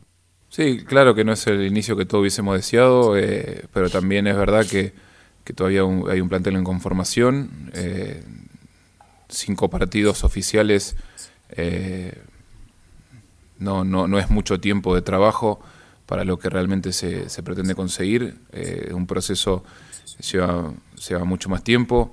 Eh, por supuesto que no, cuando uno habla de, de un proceso no espera que nos vaya bien en la fecha 20, sino por supuesto mejorar ahora, eh, porque también necesitamos un presente más allá del futuro que se está armando. Pero, pero bueno, hay que tener, tratar de tener paciencia, tratar de, de, entender que, todavía falta mucho por recorrer. Ahí estaban las declaraciones de Hernán Galíndez, muchachos, quien hablaba al bueno, respecto de Galíndez, ¿sabe Felipe que la U viene de problemas hace cuatro años ya? Disputando prácticamente el descenso. ¿Sabrá eso Galíndez? Entonces el hincha está cansado. ¿ah? Está, asustado. Fíjate que el, hincha de la U en este momento, pero ya empieza... Bueno, está pensando lo peor. Está, ya está con miedo, está con temor cómo puede tener este campeonato. Felipe, Sí, ya para ir dándole un poco la bajada al tema, bueno, lo que les comentaba anteriormente, ¿cuánto le cuesta a la U alrededor de eh, despedir al técnico en caso de que no funcione el día domingo? 400 mil dólares eh, sale despedir al técnico Santiago Escobar. Pero no tiene contrato hasta fin de año, tiene contrato hasta fin de año, ¿no? Sí. pues. ¿Cómo hacer tan caro 400 mil dólares? Eso, eso es lo que yo pude averiguar y lo que sale por lo menos despedir a Santiago Escobar y por eso es el gran dolor de cabeza para la Universidad de Chile de poder despedirlo y claro, eh, la U va a tener que dar el número rojo. Es mucho más barato que lo que ha despedido la U con Becachese. Le pagó hasta hasta Becachese le pagó hasta el 2020 y lo sabemos porque tenemos cercano. Hasta el 2020 la U la tuvo que pagar y eso que se fue el 2016. Becachese de la U hasta el 2020 la U le estuvo pagando cuotas de indemnización. Ángel Guillermo yo le, pagó la mm. última cuota el año pasado. Bueno, y ahora son 400 mil dólares que ya son 320 millones de pesos más o menos. De pesos, sí, Y, pero no es tanto, no es tanto, entre comillas, como el resto de las indemnizaciones. Pero insisto, si no resulta lo de Escobar, de aquí en más, bueno, van a tener que buscar un otro técnico más, Felipe. Es barato, ¿ah? Para, para, lo que pagó la U anteriormente cuando no tenía plata. ¿Cuántos técnicos han pasado en la U los últimos cuatro años? Ellos sellaron la plata del estadio, por ¿Ah? No, si la plata era por otro lado. la plata. Es más, ah, quiero decir una cosa. También yo a, Marcelo Díaz lo respeto mucho. Es un jugador muy valorado, de los mejores del último tiempo, pero también vende humo bastante, Marcelo Díaz, respecto de, esa idea que salió en redes sociales, que, a ver si nos ponemos de acuerdo y hacemos un estadio. Si no se trata de ponerse de acuerdo y hacer un estadio, cree que los dirigentes, antes, el mismo doctor Orozco, la sociedad anónima, la corporación, los hinchas agrupados, cree que nadie quiere un estadio, todos quieren un estadio. Si el problema es el lugar, que la municipalidad te acepte, que el Consejo Municipal te acepte, que el impacto de evaluación ambiental diga que sí, que el Ministerio de Vivienda ah, lo, apruebe, que el Ministerio de Obras Públicas, que las comisarías, la seguridad, toda una cuestión grande para que la U tenga su estadio. No es de voluntad. Si fuera por voluntad, la U tendría su estadio hace mucho tiempo. Pero tiene que ver también con la autoridad política de turno, de esta, la que viene o la que sea, para apoyar a la U en tener un estadio, porque si no va a tener apoyo político, independiente de la gana de los hinchas, no, la U no, va a tener nunca un estadio si no hay un apoyo político importante para hacer el estadio y cumplir con todos los requisitos que se, se estime. Así que ahí vende uno más de Marcelo Díaz en esta oportunidad, Felipe. Sí, ya para cerrar el informe del día de hoy de la Universidad de Chile, muchachos, comentarle que en el Centro Deportivo Azul firmaron su primer contrato profesional en el cuadro azul los jugadores Lucas Asadi, Pedro Garrido el arquero, José Castro y Darío Osorio. Estos cuatro jugadores, muchachos, ya son parte del plantel profesional con contrato en el cuadro azul. Dele, okay, dele, oportunidad a Osorio, Osorio tiene que seguir jugando. Es lo único bueno que tiene la U como joven, de los jóvenes. No hay más. Gracias Felipe, mañana la seguimos. Vamos con Nicolás Gatica. Nicolás Gatica y el informe de Colo Colo, me parece que habló volado, Nicolás.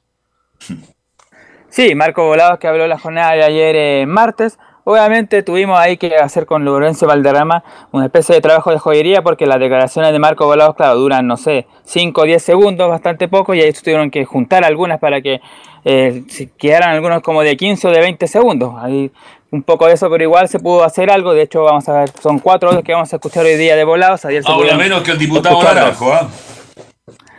Sí, no, mucho menos, por supuesto. Y, pero claro, en Colo Colo hay varias cosas, por ejemplo, bueno, hoy día, se, o más que nada la NFP hizo pública la lista de todos los jugadores de, todos los planteles, en realidad del fútbol chino, pero en Colo Colo, como el detalle, hay 29 jugadores que están inscritos en el plantel para esta temporada 2022. Hay 18 de esos 29 jugadores formados en casa en el equipo de Colo Colo a saber, bueno, estos son principalmente los jugadores que están. Brian Cortés, Jason Rojas, Daniel Gutiérrez, Matías Saldivia, Leonardo Gil, César Fuente, Gabriel Costa, Juan Martín Lucero, Cristian Santo, Marcos Volado, Gabriel Carabalí, perdón, Omar Carabalí, Bruno Gutiérrez, Cristian Zavala, Emiliano Amor, Óscar Opaso, Gabriel Suazo, que es el capitán, Alexander Oroz, Damián Pizarro, que es un delantero, Esteban Pávez, Jordi Thompson, que es también canterano, Julio Fierro, que es el tercer arquero, Eduardo Carlos Villanueva, eh, Pedro Navarro, que es un lateral, Lucas Soto, Luciano Arriagada, Eduardo Villanueva, que es otro arquero, Vicente Pizarro, Joan Cruz, Pablo Solari y Maximiliano Falcón. Esos son los 29 jugadores inscritos para la temporada 2022 en el campeonato le faltan dos. Le falta Aldivia y Vaca van a ser inscritos para la Copa Libertadores, ¿verdad eso, Nicolás Gatica? Sí, esa sería la, otra opción, porque obviamente ya se cerró el plantel con estos jugadores, porque como se dijo, solamente para el campeonato nacional. Ahí hay que ver obviamente en Copa Chile y también en el campeonato internacional a quién van a inscribir, pero lo más seguro es que sí, que Ervin Vaca, el volante boliviano y el defensor eh, Alan Saldivia, el zaguero uruguayo con ese, este Saldivia con ese, sean opción porque de hecho ha, tenido muy buena crítica de, la gente cercana, de hecho por eso lo han utilizado en, los amistosos. Ayer justamente Ervin Vaca marcó uno de los goles, de los siete goles que hizo Colo Colo, otro gol lo hizo por ejemplo Oroz, que también hizo dos goles, Zavala que también marcó en dos oportunidades, por lo tanto eh, Vaca tiene muy buen futuro y el defensor uruguayo también. Así que ellos han sido muy bien evaluados por la parte técnica, incluso por el mismo técnico Quintero, así que van a ser opciones están replicando, como se dice, el mismo mm, sistema que pasó con Pablo Solari, que a futuro Solari lo muy probable que de aquí a fin de año sea vendido y quizás a futuro Vaca y Saldiva también. ¿Qué más me dice con el partido, Nicolás? Bueno, como ahí decía justamente bien Carlos Alberto en el, en el inicio del partido, lo corroboramos en titulares, eh, Pablo Solari, que se puede explicar en cierta medida el bajón futbolístico que ha tenido el delantero argentino de ex Talleres de Córdoba por una pequeña lesión que tiene justamente el delantero trasandino, que es la siguiente. Claro, pero es una pre-pubalgia. es una pre-pubalgia, eso, eso nos dice que así se llama la, la lesión que tiene Pablo Solari. A ver, aquí tenemos más detalles. Claro, el jugador está condicionado por una lesión dolorosa y que será trabajada día a día. Además, también dice después que se trata de síntomas de una prepubalgia. ¿Pero qué es esto? La prepubalgia es la denominación genérica de una serie de lesiones que afectan a diferentes grupos musculares de la zona inguinal y que manifiestan con el dolor en el pubis. Así que eso es más o menos la, lesión que tiene el, delantero. Además dice, esta, esta lesión generalmente se puede producir por sobrecarga de trabajo y este jugador posee desde comienzo del Campeonato Nacional 2022. Así que desde todas estas fechas que ha jugado los cinco partidos ha presentado algunas molestias y en eso quizás se puede explicar el bajo nivel, tal como decíamos en titulares. También eh, Gil el año pasado reconoció que también tuvo un bajón, alguna lesión y por eso también tuvo esa baja en su nivel. Bien, pero jugó muy bien contra la U Solari. Este, la pregunta del millón de los hinchas de Colo Colo, ¿estará para el fin de semana o no, Nicolás Gatica?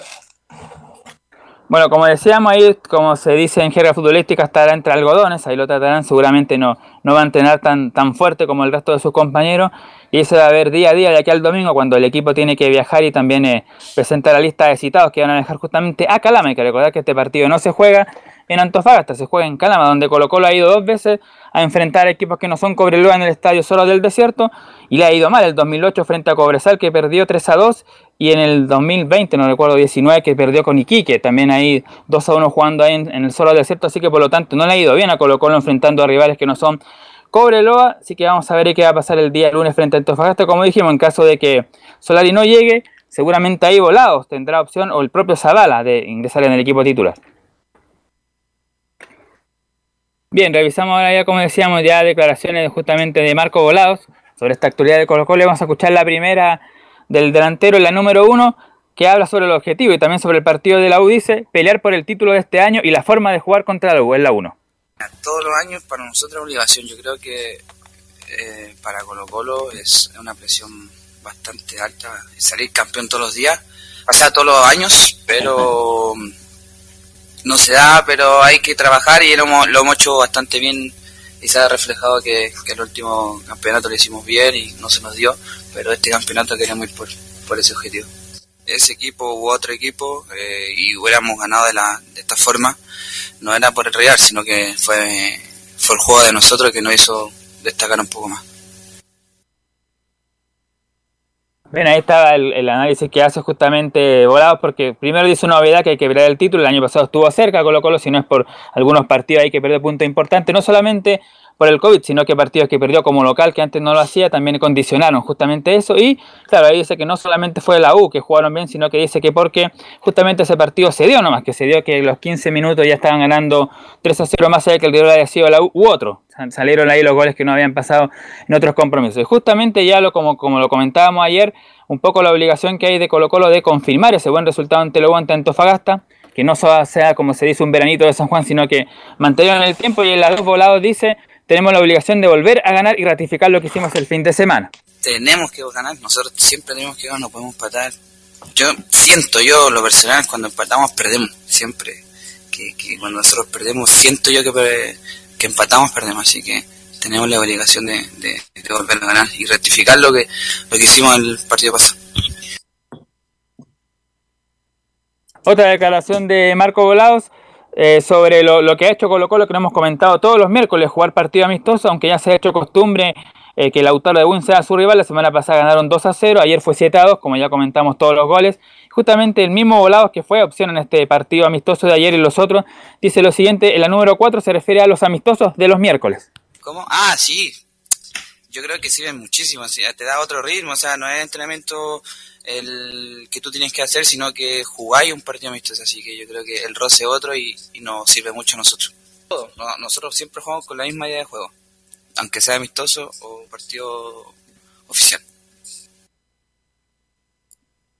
Claro, porque ahí se refiere que son las opciones que tiene tanto él como otros jugadores los amistosos de mostrarse. Por ejemplo, Cristian Zavala en varios partidos amistosos demuestra, pero bueno, ahí fue decisión del técnico que no juega o no ha citado. Y Cristian Santos, venezolano, lo hemos comentado largamente es goleador, marca todas las semanas en los amistosos y el fin de semana desaparece. La única ocasión clara que ha tenido fue el partido frente a Lobos y lo más cerca que ha estado de marcar un gol, claro, pero en goles, en los amistosos ahí se florea, pero en los partidos eh, profesionales no, y esa es una deuda que tiene, por supuesto, el atacante venezolano. Para cerrar lo de Colo Colo, bueno, decir que ya van a seguir entrenando estos días, viendo qué va a pasar con Pablo Solari, y el domingo ya viajarán rumbo a, a Calama, me imagino que primero pasarán por Antofagasta y luego irán a, Calama para enfrentar el día lunes a las 6 de la tarde, no a Cobreloa, sino que a Deporte Antofagasta.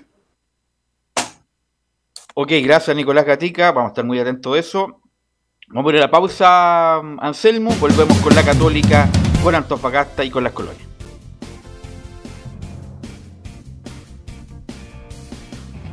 Radio Portales le indica la hora. Las 2 de la tarde, 32 minutos.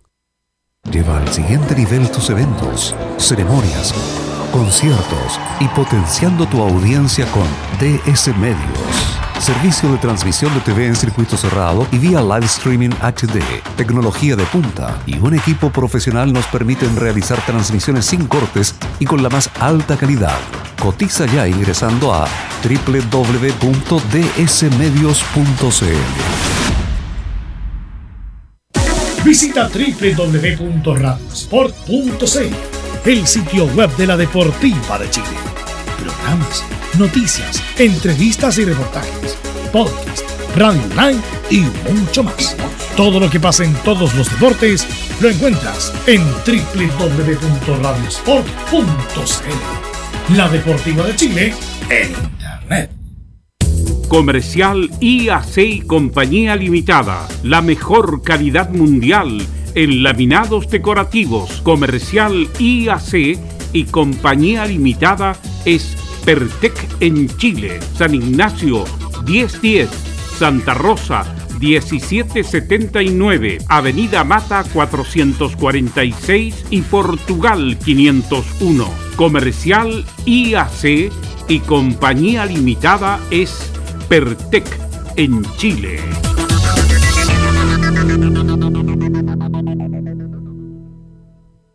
Desde todo Chile. Desde todo Chile. Y para todo Chile para todo Chile. Portales Digital está en todas partes. www.radioportales.cl Un acercamiento electrónico a todo lo que pasa en el fútbol. Escuchas Estadio en Portales en su edición central. La primera de Chile, uniendo al país de norte a sur. 14 horas con 35 minutos, 14 horas con 35 minutos, tuviste un accidente en tu trabajo, te sientes con las manos atadas, te despidieron injustificadamente, en reparación laboral te asesoran y acompañan abogados especializados en derecho del trabajo. Los resultados los respaldan. Consulta gratis a lo largo de todo Chile. Encuéntralos en reparacionlaboral.cl. Reparacionlaboral.cl es tu mejor respuesta. Inmediatamente vamos a ir con la respuesta de Belén Hernández y la actualidad de Universidad Católica Belén. Muy buenas tardes, Velus, y a todos los que nos escuchan hasta ahora. Sí, mira, ayer eh, tocábamos el tema de defensivo que estaba teniendo la Universidad Católica, un problema que, va a tener para, enfrentar a Everton, Cristian Paulucci, porque Germán Lanaro em, se confirmó que, no va, va, a estar fuera por varias semanas, no solo para, el duelo ante los ruleteros, sino que se espera que puede estar eh, un mes al menos fuera, fuera de las canchas, porque tiene un edema óseo en el platillo tibial lateral de la rodilla derecha.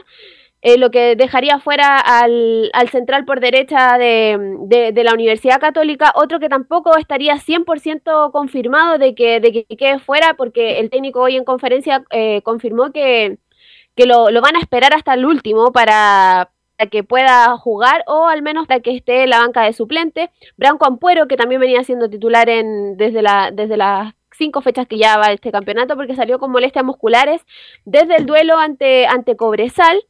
Otro, otro jugador que también, bueno, el, el último refuerzo, Neuen Paz, que se esperaba eh, que estuviera confirmado eh, ya para, para, para, ir convocado ante, ante Everton. Hoy el técnico Cristian Paulucci mencionó que sí va a estar eh, convocado sí o sí para, para el duelo no, todavía no, no estamos 100% seguros de que, de que vaya desde el arranque, pero al menos sí va a ir en la lista de citados, porque ayer mencionábamos que todavía no estaba el tema eh, solucionado de las vacunas para, para que tuviese el, el pase de movilidad, pero eh, hoy lo confirmó y lo ratificó Paulucci de que sí va a ir eh, eh, el, eh, Tomás Astaburuaga sería el otro, el otro central que, que iría también em, desde el arranque, se espera que, vaya, porque, claro, el, el, el tema no es em, bueno para, para Paulucci, ya la baja de Leonaro, la posible baja de, de Branco Ampuero, que eran los dos centrales titulares. Eh, eh, eh, Tomás Astauroa, que no hizo un muy buen partido ante, ante Cobresal, pero sí va a ir convocado para, para Everton. Y el otro jugador que que ocupa ese puesto es Cristóbal Finch, un, juvenil de, de, 19 años que ha sido convocado en, estos últimos duelos, pero que no ha estado dentro de los 18 citados de los 7 que van a la banca y de los 11 que van titulares, sino que ha quedado fuera. Pero eh, también se espera que, pueda ser convocado eh, teniendo en cuenta el, el escenario no tan bueno que tiene en defensa. Vale decir que la defensa católica, si el partido fuera a las 5 de la tarde sería Ampuero hasta Uruaga, mi estimada Belén, porque ayer hablábamos que a lo mejor Paró podría ser el otro central por izquierda y que apareciera Cuevas. Claro, como lo mencionaba Camilo, podía moverse eh, Alfonso Parot como central por, por izquierda e, ingresar como lateral por, por, ese, pues, por ese mismo lado eh, Cristian Cuevas, pero eh, lo, que, lo que manejo es que, bueno, ahora, hoy, en hace unas pocas horas, Cristian Paulucci mencionó que van a esperar sí o sí a Branco Ampuero, de no llegar, iría Tomás hasta Uruaga y probablemente pueda votar eh, Nehuen Paz en caso de que no, no pusiera a Cristóbal Finch, que lo más probable es que no vaya desde el arranque, y sino que vaya convocado como, como suplente. Bueno, problemas defensivos en Universidad Católica con la lesión de Lanag, usted habla de un mes, y, y expectativa, porque estamos muy atentos al debut de Paz si es que se da este fin de semana ante Everton de Viña del Mar. Otro que tampoco va a estar convocado y, que todavía no se reincorpora a los entrenamientos con, el equipo es Yamil Assad. Yamil Assad todavía está con, está en recuperación con, por ese desgarro que tuvo en, el duelo que, debutó eh, ante, mm, ante Curicó Unido. Eh, donde jugó solamente 13 minutos, alcanzó a jugar porque ahí se desgarró, tuvo un desgarro de los isquiotibiales y todavía no está disponible para, para ser convocado y ser titular tampoco ante, ante Everton. Y em, eh, hoy en, conferencia, eh, Cristian Paulucci, dentro de todos los temas que tocó, fue el, trabajo que está realizando para, para enfrentar a, los ruleteros en base a, las dos derrotas consecutivas, que es un escenario, un contexto que no le había tocado enfrentar al técnico, sino que solamente, bueno, comenzó esta, este campeonato trabajando en base a la derrota que tuvieron en la Supercopa ante Colo Colo, pero no eran, no eran eh, dos derrotas consecutivas como eh, viene siendo ahora, más em, como, como visita, que no es un escenario que que al parecer no le está acomodando tanto a, la Universidad Católica. Y en la 03 menciona el técnico, perder es parte del fútbol. No me había pasado y a Católica generalmente no le pasa habitualmente eh, perder seguido, pero en realidad es parte de, este juego, es parte del fútbol. Uno no se pone contento porque pierde, porque pierde al contrario, eh, se amarga, se frustra, pero en realidad después busca, busca los, eh, las soluciones. Lo importante es que cuando un plantel está bien, está bien anímicamente, no hay conflictos, todo fluye como fluía el año pasado de que llegamos, así que eso me da la tranquilidad y nos da la tranquilidad como, como equipo de que solo tenemos que corregir cosas, no cometer penales como estamos cometiendo, afinar algunos detalles y ser ofensivo como lo venimos siendo desde que tomamos el equipo y estoy seguro que, estos futbolistas, este plantel, nos van a seguir dando alegrías. Claro, toca el tema de, de, generar los penales que, que, han, de los nueve goles que la Universidad Católica recibió en este torneo, cuatro han sido desde los doce pasos y em, tres han sido de, de, Germán Lanaro justamente como, como lo mencionábamos ayer.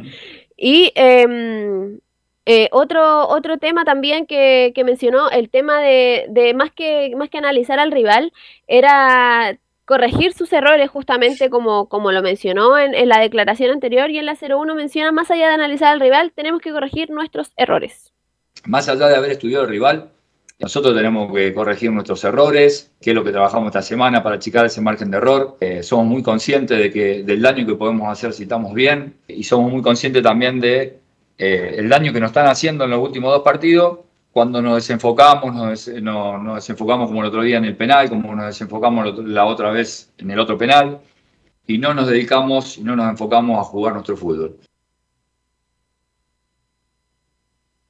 Claro, porque el, el, próximo rival que va a ser este sábado a las 18 horas en San Carlos de Apoquindo, eh, Everton, eh, Everton que viene de, bueno, ustedes lo, lo conversaron en el, en el primer bloque, que viene de, de caer ante, ante Estudiantes de La Plata por, por Copa Libertadores, pero en, en el campeonato nacional va, va décimo a solo tres puntos de, de la Universidad Católica, ha conseguido tres empates, un triunfo y una derrota. Em, por lo que eh, la 02 menciona al técnico, este es un equipo que viene haciendo las cosas bien. Este equipo es un equipo que, viene haciendo medianamente bien las cosas o bien las cosas. Eh, es un equipo duro, es un equipo con un entrenador que, que, cuando estaba en los equipos anteriores, como la calera, nos costó, pero le hemos ganado.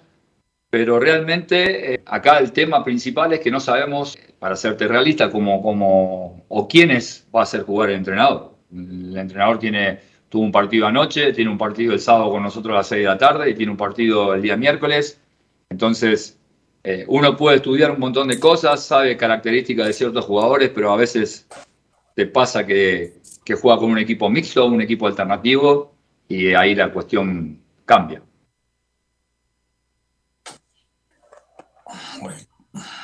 Belén está por ahí, Belén. Sí, aquí estoy.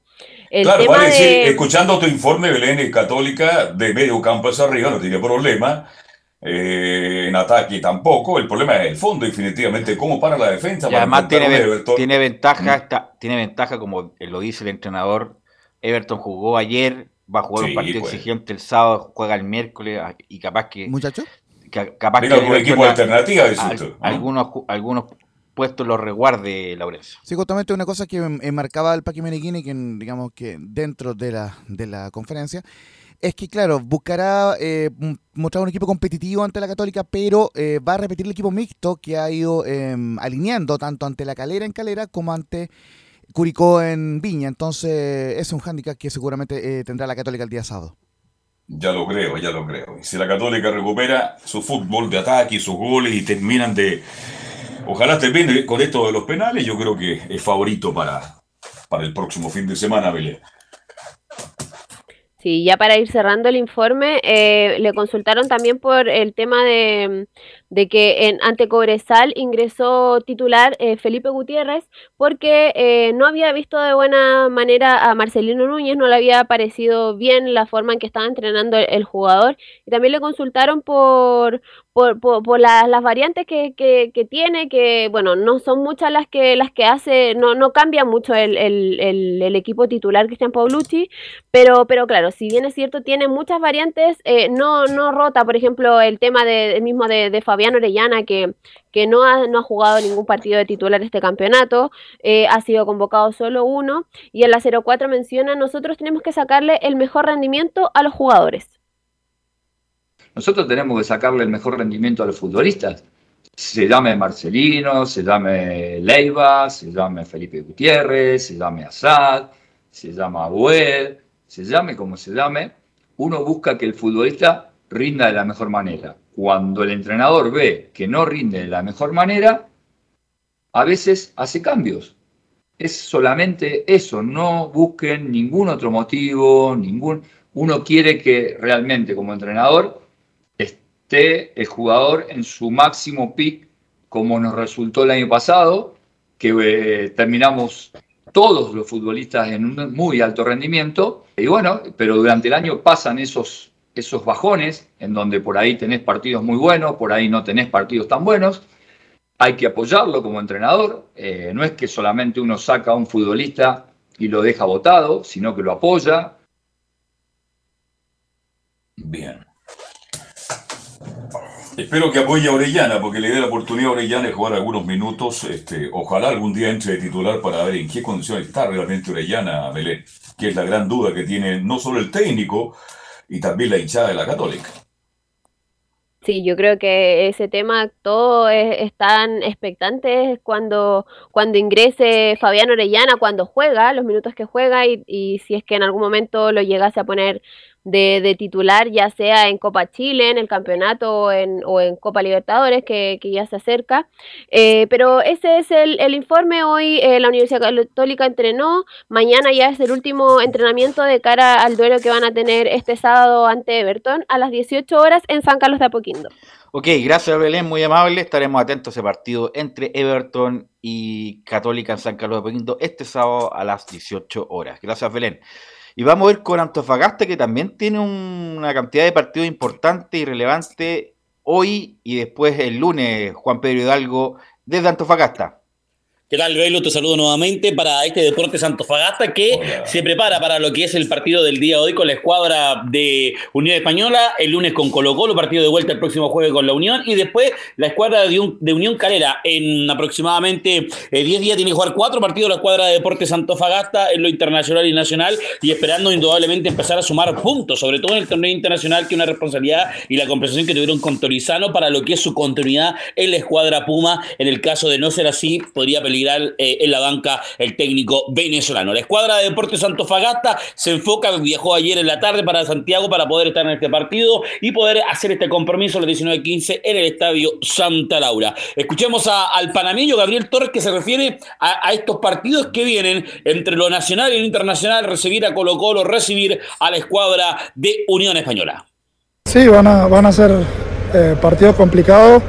Hay que intentar que el equipo se recupere bien al máximo para estos días poder estar bien y el día jueves poder sacar ese partido adelante. Son partidos internacionales donde hay que estar bien concentrado e intentar ganar el partido se necesita tener concentración y ganar los compromisos, que es lo que no sucedió en Deportes Antofagasta, sobre todo en el partido del primer tiempo que fue que se sacó un muy mal sabor respecto a la escuadra de Coquimbo. Se espera eh, novedades en esta escuadra del CDA, quizás es lo que pensó Tolizano antes de viajar a, la ciudad de Santiago, porque en portería podría no ir el Nacho González y eh, Diego El Mono Sánchez. La modificación que quiere hacer el técnico venezolano para este partido en una decisión directamente técnica, pero lo vamos a saber a eso de las cinco y media, seis de la tarde, definitivamente cuál va a ser la iniciación de la escuadra del CDA, pero el Enarco podría ser la modificación. En la defensa, Nieto Robles, Vega Cornejo, Cordero Orellana, el Edema, arriba Uribe Flores, sale López e ingresa Torres, sería la opción titular que manejaría en esta oportunidad el técnico del Club Deportes Antofagasta para este compromiso que espera sumar unidades, cerrar el partido de, de ida para que en la vuelta se consigan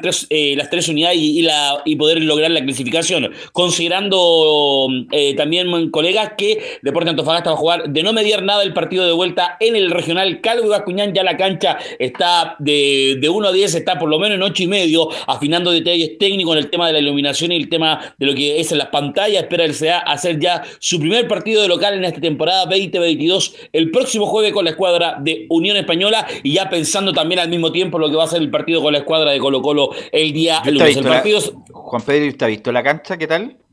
Está perfecta, en buenas condiciones lo que habíamos visto, pues digo, del 1 al 7, yo le pongo, pero de 1 a 10 le pongo un 8, un 8 y medio para lo que es este, este, este gramado del regional, que estuvo seco, que no tenía buenas condiciones, hoy ya está con un color verde, ya está tomando alegría, ya está tomando color, ya está tomando cancha de fútbol profesional, que es lo que se esperaba, y en ese compromiso que se tuvo en acuerdo entre el municipio y la gente de Deportes Antofagasta, eh, ya por lo menos se está cumpliendo y se espera de no mediar nada, que el partido, más que por el tema cancha, podría ser por temas técnicos, por el tema de la, iluminación. Eh, velo destacarlo, ¿por qué? Porque el estadio regional no tiene luces LED.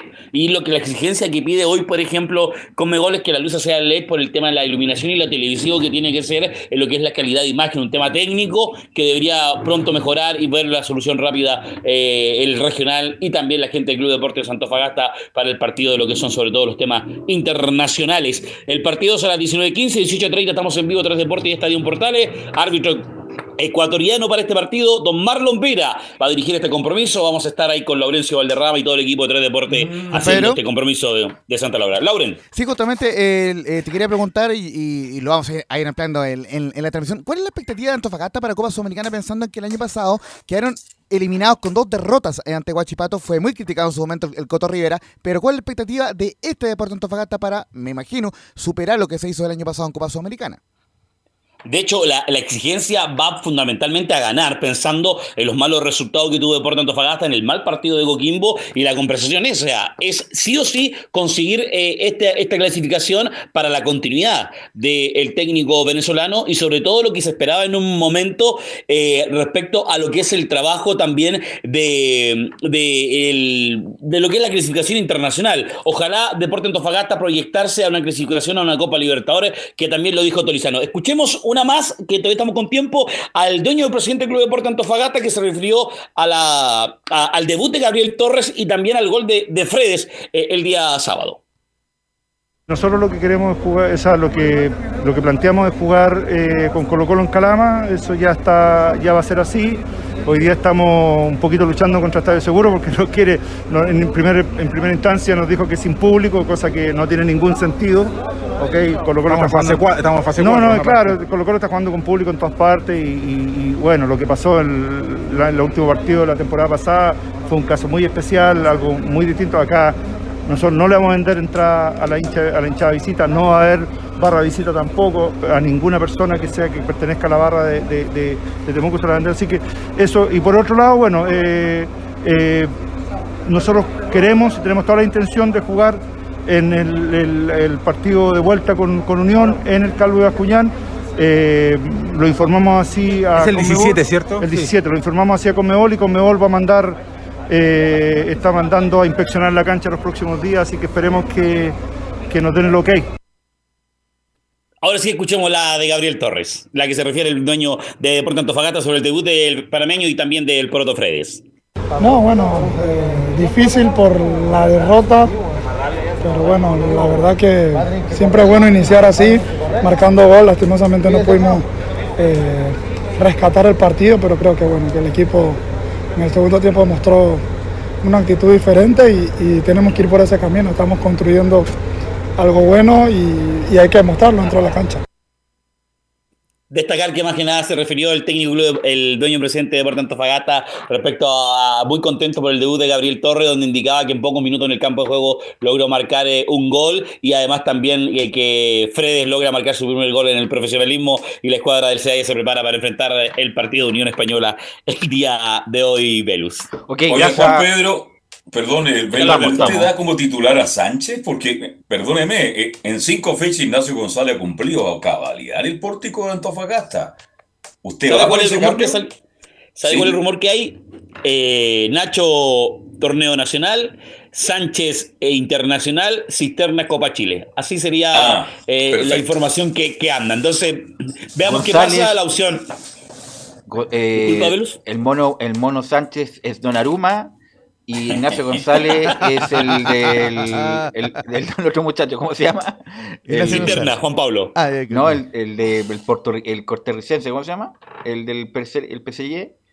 Ah, eh, eh, Keylor Navas. Que claro, Ignacio González Keylor Navas, Donnarumma el Un arquero, para, un arquero pa- para distintas competencias. Así lo proyecta eh, Deporte Antofagasta. Veamos qué tal sucede eso, si se practica o no, respecto a los últimos movimientos que hizo el técnico del SEA durante el transcurso de ayer en la mañana acá en Antofagasta. Gracias, Juan Pedro, muy amable. Abrazo, buena tarde. Vamos con el rival, justamente con Unión Española, y eso nos trae, por supuesto, Laurencio Valderrama. Sí, justamente hay mucha ilusión en el cuadro hispano de poder superar lo que se realizó en Copa Libertadores el año pasado. Recordemos, perdió 6 a 1 ante Independiente del Valle. Ahí, lógicamente, todo tiene que ver con todo en Estadio Portales. Y ciertamente, eh, el cuadro de, de la Unión buscará dejar atrás ese mal sabor de boca en Copas Internacionales y poder avanzar a la fase de grupos. El gran objetivo que tienen en la Unión Española. El, el volante Gonzalo Espinosa y César Bravo hablaban ayer del partido de la U, estaban medio incómodos porque querían enfocarse en Antofagasta. Bueno, hoy solamente vamos a conversar sobre el rival Deporte Antofagasta. Y esto es lo que decía Gonzalo Espinosa. Básicamente, eh, él, él comentaba en la número uno que eh, no. A ver, ahora sí, en la número cero, eh, eh, perdón, Antofagasta es un, equipo, es un equipo difícil, pero queremos clasificar.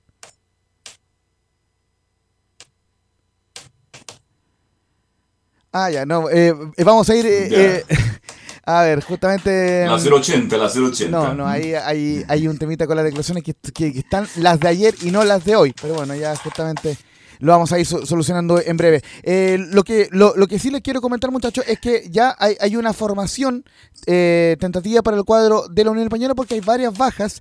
eh, el- hay, hay varias bajas en el cuadro de la Unión Española y justamente esa es la que vamos a, eh, eh, escuchar, es la única que tenemos di- disponible acá en, en el sistema interno. Dice, tenemos siete bajas, entre ellas Víctor Felipe Méndez, es la 01.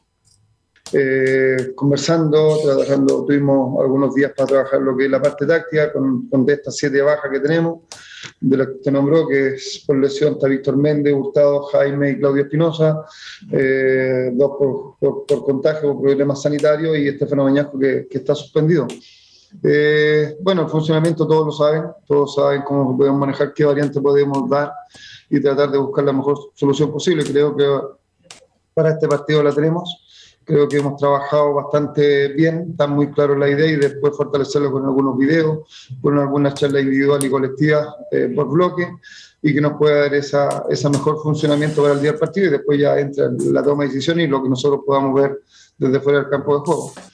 Eh, más allá de lo que viene, que es Universidad de Chile, me, gustaría más enfocarme en este partido. Después tendremos tiempo para analizar lo que es la, la U de Chile, pero lo importante es hoy en día es esta participación y el inicio en un torneo nacional, internacional como es la Copa Sudamericana. Justamente la, la más probable formación de la Unión Española, porque ojo, ¿cuáles son las bajas? Hay dos por COVID, que no, que no se han informado, pero ya más, más o menos uno las puede colegir de la lista de citados. Y además no va a estar Víctor Felipe Méndez y además Luis Pavés eh, Muñoz, recordemos que sufrió una, una dura lesión en el partido ante, mm, ante el cuadro eh, de Huachipato y también eh, no, no va a estar Estefano Mañaco para la suspensión anterior de Copa Sudamericana. Ahora sí, vamos a escuchar la, la única de Gonzalo Espinosa, eh, el ex de la U, que habla de que Antofagasta es un equipo difícil.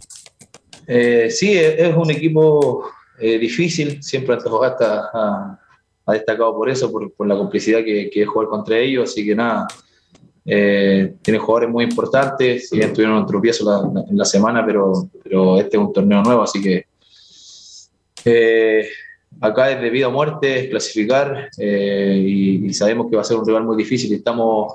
eh, bien, bien enfocado en lo que tenemos que hacer y, bien trabajado con, con las indicaciones del técnico. Ahora sí, la más probable formación de la Unión Española será, mantendría el técnico César Bravo al panameño Luis Mejía en portería, ojo con la defensa, en vez de Estefano Mañaco, Augusto Barrio va ahí como lateral derecho, Jonathan Villagra, vuelve a Manuel Fernández al equipo, eh, y, sal, y, y- esto significa que Tomás Galdames va como lateral izquierdo. En el medio campo, el mencionado Gonzalo Espinosa con la 21, Brian Ravelo, y ojo, debutaría Ignacio Jara como titular, ha entrado siempre desde el banco, el ex Colo Colo, y en la delantera se mantendría la, el tridente ofensivo con Rodrigo Piñeiro, Leandro Garate, el argentino, y Bastián Yáñez en la ofensiva. Bien lo decía el, el- eh, nuestro compañero Juan Pedro, Juan, Juan, Juan Pedro Hidalgo. Marlon Vera será el árbitro ecuatoriano eh, para este partido Unión Española y Deportes Antofagasta 19-15 y a partir de las 18 18.30 horas transmisión de Portales Digital, muchachos. Ok, gracias Laurencio, estaremos muy atentos con eso. Mañana recordarles que estaremos a las 14 horas, no a las 13.30. A Así las es. 14 horas, producto del cambio de mando, así que está en Portales en su edición normal, tradicional, va a ir a las 14 horas después de todo lo que va a pasar con el cambio de mando. Gracias, Anselmo, por la puesta en el aire. Nosotros nos escuchamos mañana en otra edición de Estadio en Portales.